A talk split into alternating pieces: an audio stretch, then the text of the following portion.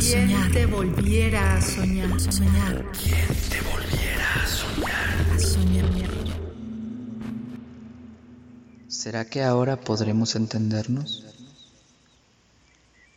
Tú y yo ya nos hemos olvidado antes. Por ello, si aún después de todo el tiempo del mundo logro habitar tu mente, sé que no estaré solo. Y entonces, cada parte de lo que fuimos y construimos habrá tenido su grado de valor y de propósito. Un poema, una canción, un amor para siempre, un amor trascendente.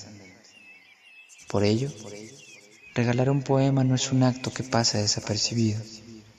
Es más, ni siquiera es algo que suceda muy seguido.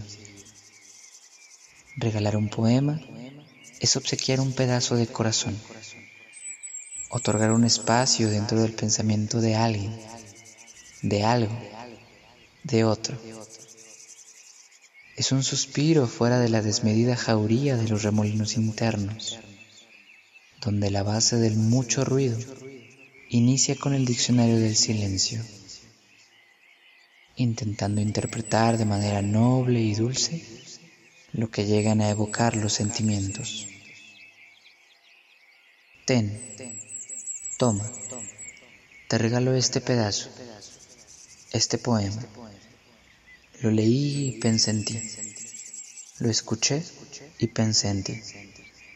Tómalo, es tuyo. Te regalo este fragmento de mí. Este poemario cuando abra las ventanas y de las sombras salgas tú. No me importa. No pasa nada. Te doy este poemario. Lo escribí especialmente para ti. Lo voy recitando mientras también pienso en ti. Espero te guste. Mi nombre es Jorge Caram. Tengo 22 años.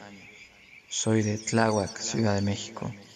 Podría definirme como un espécimen indescifrable, un resentido personal, presunto escritor, profesional de la tristeza. ¿Quién te volviera a soñar? te volviera a soñar? Soñar. ¿Quién te volviera a soñar? A soñar. Radio UNAM. Experiencia sonora.